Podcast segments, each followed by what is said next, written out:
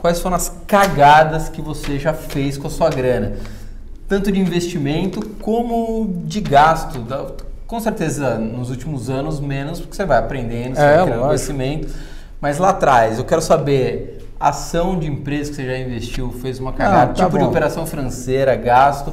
Quais são as cagadas que o Bona já fez? Cara, então, quando eu saí da faculdade, ou quando eu estava fazendo faculdade ainda, eu, eu era um estúpido. Um estúpido insano. Com relação ao investimento, já fiz operação termo que deu errado, que é você alavancar, operação no mercado agrícola. Teve uma vez que eu fiz operação com termo e mercado agrícola na mesma, na mesma semana. Eu tomei pau no boi gordo e na operação que eu estava termado. Já fiz isso, tomei pau. Eu lembro que nessa semana eu perdi mais ou menos em torno de 28% da minha carteira. Bom, agora eu quero saber uma coisa mais da sua vida pessoal, que é a sessão meio ilha de caras, né? De 100% do que você ganha. O que, que você faz com a sua grana? O que, que você separa para curtir? O que, que você separa para investir? Como é que você administra o seu... Cara, eu entendo que se uma pessoa é, economizar 20% do que ela ganha, ela vai ter um bom caminho, Sim. certo?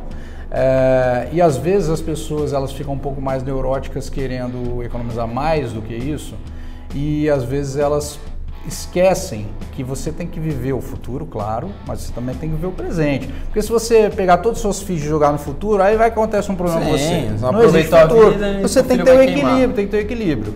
Então, assim, hoje, o que, que eu faço no meu dia? Cara, eu gosto de fazer uma atividade física, eu faço, eu estudo, faço aula de inglês individual para poder melhorar, para poder aprender mais coisa. É, e tirando isso, eu gosto de fazer o lazer com, com a- aquela senhorita que votou aí em mim na, na sua tá. enquete, a Luísa. Senhorita Luísa Perazini. Isso, eu gosto da gente. é quem manda gente, mesmo, é, não manda nada com, na com casa certeza, dele. é ela que manda sem dúvida. Então, assim, de ir num restaurante diferente, de fazer coisas assim, eu não sou muito de coisas é, espalhafatosas. Eu gosto ali em família e tal. E viajar, a gente gosta bastante de viajar, eu acho que é bacana. Então, assim, eu não tenho aquela, vou economizar tudo que eu puder. Eu não tenho essa pegada. Eu, Mas você, Bona, quanto você guarda? 20 também? Você está nesses 20% ou é mais? não, eu guardo mais. Você guarda mais? Eu guardo mais. Eu guardo em torno de 40%, 45%. É, você está igual eu, tanto nos investimentos quanto no guardar. Não, porque a gente não sabe, né? É. Claro, quanto mais você ganha, obviamente aumenta a sua possibilidade de guardar, Na- né? Isso. Na verdade, o que, que acontece é que você começa a, a trabalhar com mais planejamento. Então, você consegue realizar as coisas com facilidade. Então, por exemplo, as, as pessoas que têm muito parcelamento, que têm muita dívida, empréstimo, esse tipo de coisa, vai ficando cada vez mais difícil. Então, se você tira essas coisas da sua vida, o fluxo de dinheiro ele é mais fácil de você lidar e tomar decisões, comprar as coisas. Então, por exemplo, tudo que despesa que é anual, eu pago anual. Aham. Por quê? Porque aquele troço não existe mais no ano, fica uma folgona do orçamento, então vai ficando fácil, é só você ter um planejamento. Sim. Tá. É, é mais planejamento do que esse negócio de quanto que ganha, entendeu?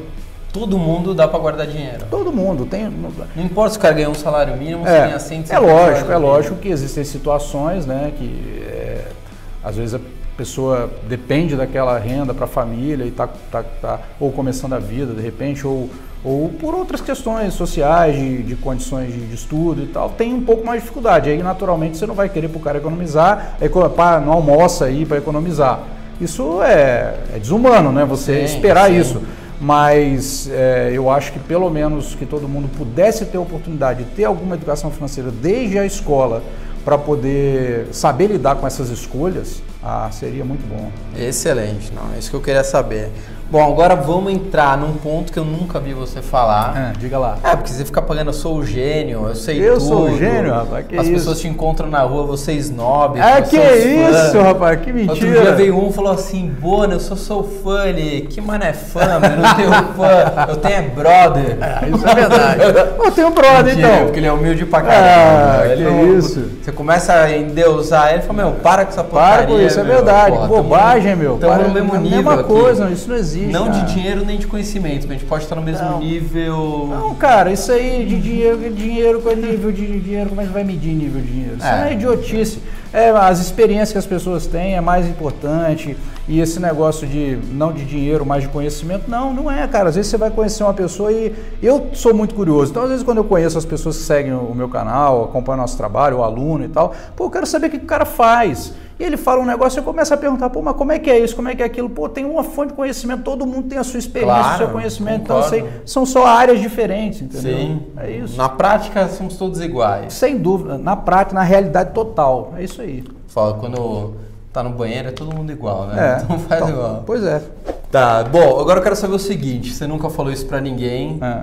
Você vai revelar com exclusividade pela primeira vez na TV brasileira, mas não é TV, né? Na internet brasileira e mundial. Quais foram as cagadas que você já fez com a sua grana? Tanto de investimento como de gasto. Com certeza, nos últimos anos, menos, porque você vai aprendendo, você É, vai criando conhecimento. Mas lá atrás, eu quero saber, ação de empresa que você já investiu, fez uma cagada, Ah, tá tipo de bom. operação financeira, gasto. Quais são as cagadas que o Bona já fez? Cara, então, quando eu saí da faculdade, ou quando eu estava fazendo faculdade ainda, eu, eu era um estúpido. Um estúpido insano. Gastava. Vida louca? Vida louca. Cartão Visa, porque a vida é agora? Isso aí. Ah, tá, entendi. Nesse nível, até aquele troço ficar impagável, entendeu?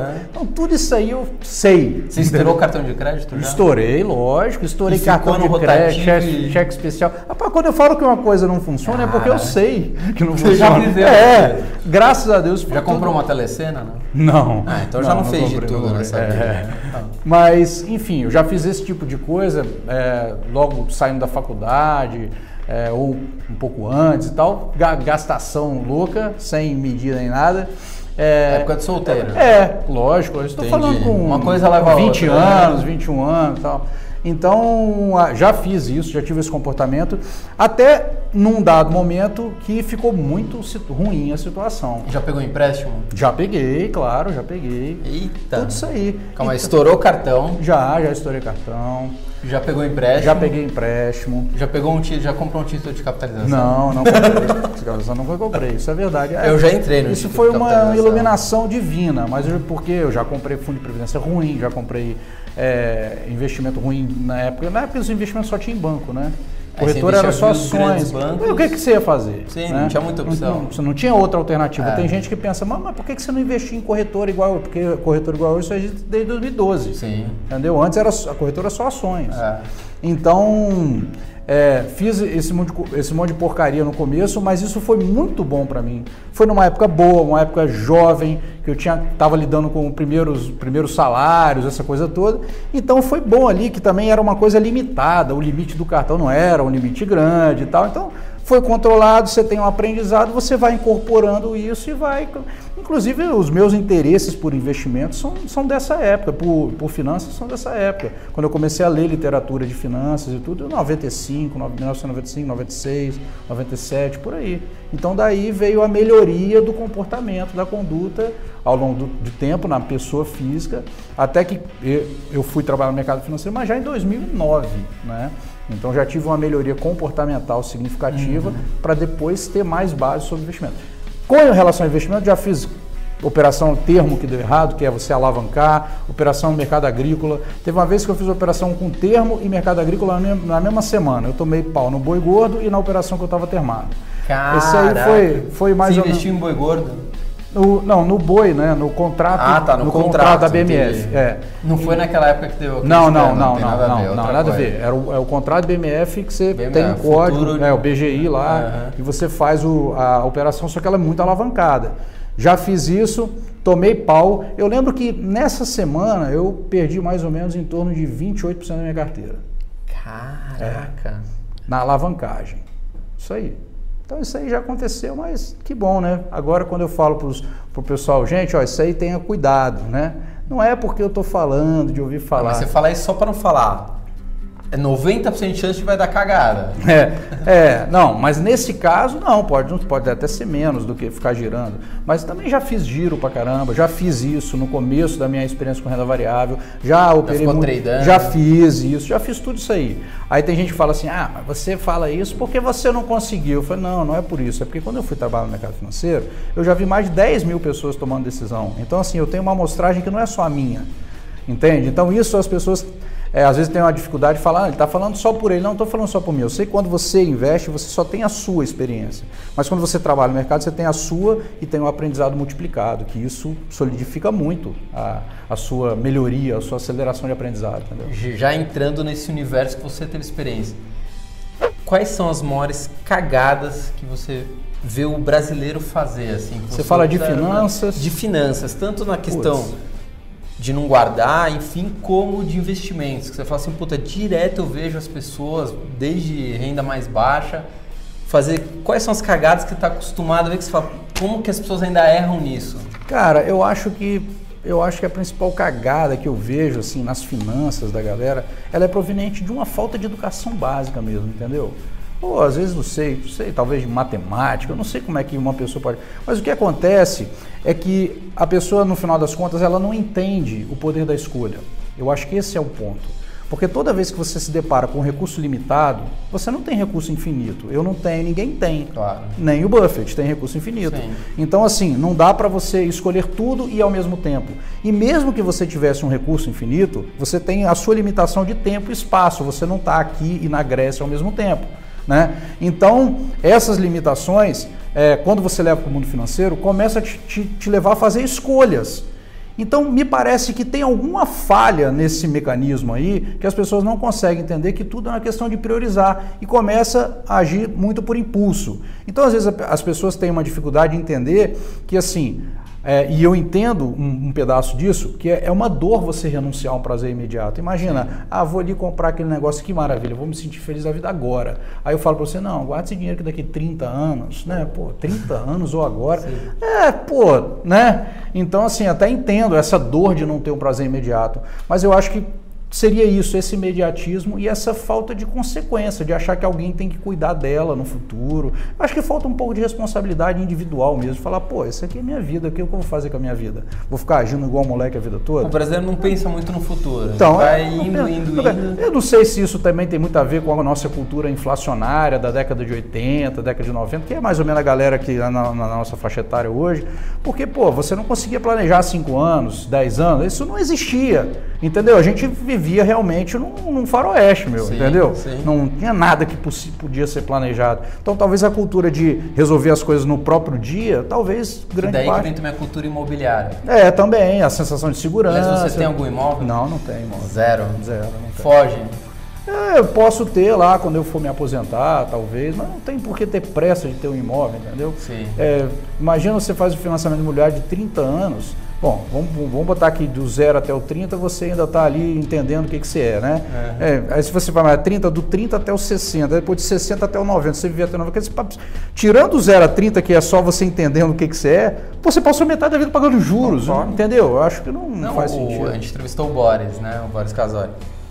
E ele tem muita parte imobilizada, mas ele, que vem de uma outra geração, Sim. que tem muito patrimônio, muito patrimônio imobilizado, ele falou, meu, uma loucura alguém pegar 70% do seu patrimônio, ficar a vida juntando tudo para ter é. um único imóvel. Foi, é. Esse sonho já era, ele falou, foi um sonho que já era. E outra coisa, o que era o mercado financeiro, as aplicações ou a inflação? De dinheiro derretendo diariamente. Então, o cara, qual é a única maneira que ele tinha de falar, poxa, o que, que eu vou ter daqui a pouco? É imobilizar esse capital. Era a única maneira. Né? Então, mas eu acho que as gerações mais atuais já têm uma outra, uma outra visão outra cultura. Aí. É. Você vê pelo carro. Bom, pessoal, estamos encerrando aqui a nossa conversa com esse monstro do mercado financeiro, esse viking, esse cara ogro que não tem papas na língua.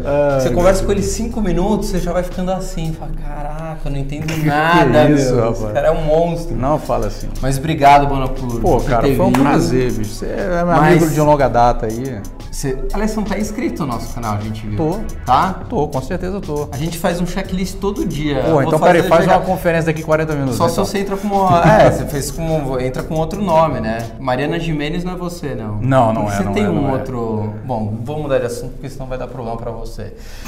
Mas antes da gente terminar aqui, a gente vai ter o show do bilhão.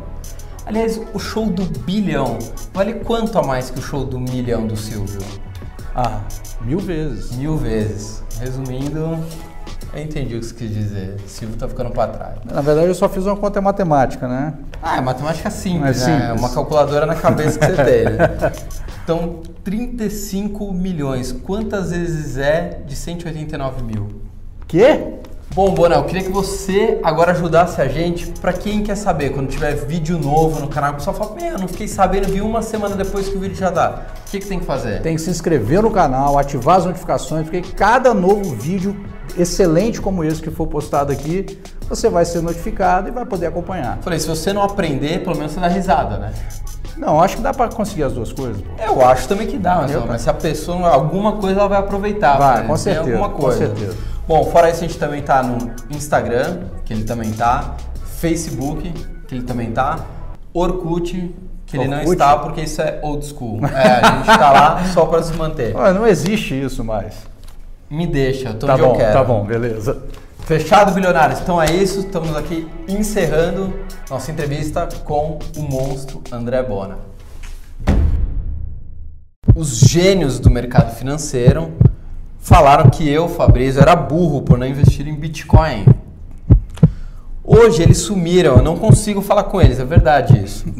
O que você acha que aconteceu? Eu tenho um custo de vida de 3 mil, certo? Meu custo de vida mensal. E eu consegui juntar meus primeiros 10 mil reais. Eu posso diversificar? Dona Luísa Perazini acha que falta uma festa de casamento para comemorar essa união. Festa, festa, nunca fez, né? Não fiz. Quanto você acha que ela pode gastar nessa festa? Deixa eu mexer pelo menos aqui então. Calma aí, dá um. Pega um canudinho. Tenho que mexer com o dedo, porque eu já acostumando, meu, meu organismo já ia absorvendo são, aqui. São dos últimos canudinhos. Nossa, e essa cena sexy do Bora colocando o dedinho, como é que foi?